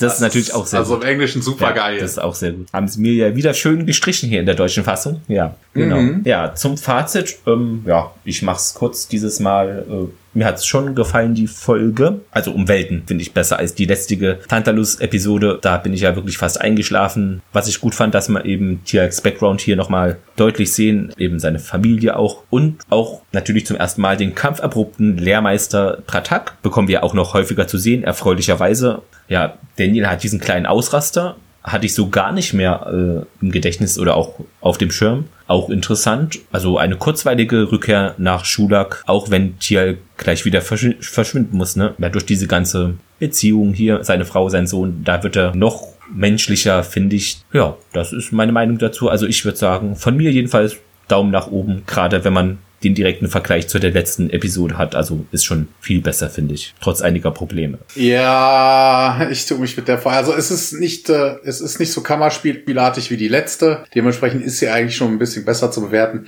Aber da war so viel Mumpitz dabei. Ne? Also von wegen, hier von wegen, ich, ich will mich undercover ne, nur schnell rein raus. Ich will diesen Sohnemann mitnehmen und vielleicht noch die Frau, ne, wenn man sie findet. Dann tarne ich mich, ziehe nach fünf Minuten die Tarnung wieder auf, mache auf mich aufmerksam mit Maschinen Maschinengewehrsalven. Also, oh, ne, auch, auch, dass die Kater nicht am Sterntor geblieben ist, also wirklich, das ist lebensgefährlich. Ne? Also, die sollten den Rückzug sichern, haben es nicht getan. Das hat fürchterlich Befehle sind für uns alle Neuland. Also, ja, mit viel Goodwill. Ja. Einen, Daumen zur Gerade Seite. So. Ja, dann haben wir das hinter uns. Das wird die kürzeste Folge, wenn ich das so gerade sehe, hatten wir diesmal nicht so viel anzumerken. Stunde 37. Ja, ja, aber ist ja auch nicht schlimm. Ging ja relativ gut durch. In zwei Wochen gibt es dann die Episode, ein kleiner Ausblick, können wir ja jetzt immer so machen. Fire and Water auf Deutsch, Feuer und Wasser. Hey, es geht doch. Einfach übersetzen. Aber interessant. Ich hatte gerade dieselbe ja. Idee, völlig unabhängig. genau, also Feuer und Wasser wird dann eventuell gesponsert von eurer lokalen Feuerwehr oder dem Wasseramt. Gibt es ein Wasseramt? Nee, wie heißt das? Wasserwerk. Genau, vom Wasserwerk oder Feuerwehr. Ja, ich weiß gar nicht mehr. Es gibt auch Feuerwasser, also die lokale Schnapsindustrie könnte das auch sponsern. Genau. Also ich trinke gerne Gin, ja. also falls sich da irgendwelche Firmen berufen. Sehr gut. Ich kann mich an die Folge gar nicht mehr so erinnern, habe nur ein IMDB-Bild gesehen von so einem blauen Außerirdischen irgendwie, aber weiß gar nicht mehr, was da so los war. Bin gespannt auf jeden ja, Fall. Es, es, gibt, es gibt einen Trailer. Ne? Wir machen bei der dritten Macht, gucken wir uns ja auch immer für Discovery den Trailer zum hm. nächsten Mal an, aber der ist jetzt wirklich irgendwie nichts sagen. Das ist irgendwie so eine Party. Ja, hab da keine Erinnerung mehr. Das sind so viele Stargate-Folgen. ah, nee, keine ja. Ahnung. Es scheint mir so, als hätte, als hätte Jack irgendwelche beim Anblick eines Bieres irgendwelche Flashbacks, aber ah, ja. naja, wir werden ja, vielleicht sehen. wieder eine Folge, wo wir von Flashback zu Flashback springen. Hatten wir ja neulich schon. das erinnert mich an so an äh, Kollegen, Podcast-Kollegen, die letztens noch sagten, eine Folge wie ein Fiebertraum. Die Leute vom Nice Rider Podcast haben das in der Staffelfinale, haben so das erzählt. Feedback, wenn ihr habt, könnt ihr natürlich uns gerne schicken. Ich habe es fast vergessen. Ich wollte mal noch mal was sagen und zwar die meiste Interaktion und so mit euch ist natürlich über Twitter oder auch manchmal schreiben wir was dann auch auf Facebook, aber auf Instagram ist es natürlich immer ein bisschen schwierig, weil dann braucht man für alles immer noch ein Bild. Das heißt, wenn ihr wirklich alles verfolgen wollt, am besten ist, ihr guckt einfach mal auf Twitter nach und auch auf Facebook. Da könnt ihr uns auch kontaktieren oder eben eine E-Mail schicken, geht auch. Ja, und dann hoffe ich, euch hat die Folge gefallen, dass ihr auch beim nächsten Mal wieder reinhört. Abonniert weiter fleißig den Podcast. Das macht ihr nämlich schon sehr gut. Genau, empfehlt uns weiter. Also nächste Woche, ihr habt jetzt die Aufgabe in zwei Wochen, wenn wir hier wieder aufnehmen, dann hier die 1000, am besten noch eine Null dran, also mindestens mal. Und nicht, dass einer noch hier sagt, stop the count. Oh. oh, oh, oh, ja, das sind bestimmt alles ja, Fake News, ja. Dann, mhm. dann müssen wir noch mal neu auszählen lassen. Das, ja. ja ich frage mich da immer, welchen, welchen Zahl, äh, welchen Graphen, also ne, Count, ja. Stop the Count. Vielleicht Grafzahl. Grafzahl, genau. Habt einen schönen Tag, Nacht, Abend, Weg zur Arbeit oder wo auch immer ihr uns hört und bis zum nächsten Mal. Tschüss. Jo, wir hören uns in zwei Wochen, liebe Hörer. Bis dann dann. Ciao. Liebe Hörerinnen und Hörer, wir haben es leider vergessen, euch schöne Weihnachten zu wünschen. Das holen wir natürlich hiermit nach. Es ist manchmal etwas ungewohnt hier mit diesen Terminen. Also man nimmt eine Folge auf und dann schneidet man sie und dann wird die erst in zwei Wochen oder so veröffentlicht und dann denkt man dann irgendwie manchmal nicht daran an solche Daten, dass man darauf achten muss. Aber zum Glück haben wir es noch gemerkt. Ich wünsche euch eine schöne Weihnachtszeit. Jetzt ist es auch ein guter Zeitpunkt, finde ich, durch das Stargate zu gehen. Ne, auf der Erde ist gerade nicht so rosig. Und auch ein schönes Weihnachtsfest. Wenn ihr es feiert, falls nicht, dann eben eine schöne Weihnachtszeit oder auch an die, die es feiern, natürlich auch. Bleibt uns gewogen und das Wichtigste natürlich, bleibt gesund. Ja, dann hören wir uns in der nächsten Folge hoffentlich wieder und dann vergessen wir hoffentlich auch nicht, euch ein schönes neues Jahr dann zu wünschen. Und jetzt jetzt übergebe ich nochmal an Thomas. Liebe Hörerinnen und Hörer, auch ich wünsche euch ein frohes Fest. Merry Christmas. Genießt die Feiertage, bleibt gesund und wir hören uns am 27.12. mit der nächsten Folge wieder. Da werden Clemens und ich auch sicherlich zusätzlich zur Folgenbesprechung noch auf das Sterntorjahr 2020 zurückblicken. Bis dahin, bleibt uns gewogen, empfehlt uns weiter. Euer Thomas.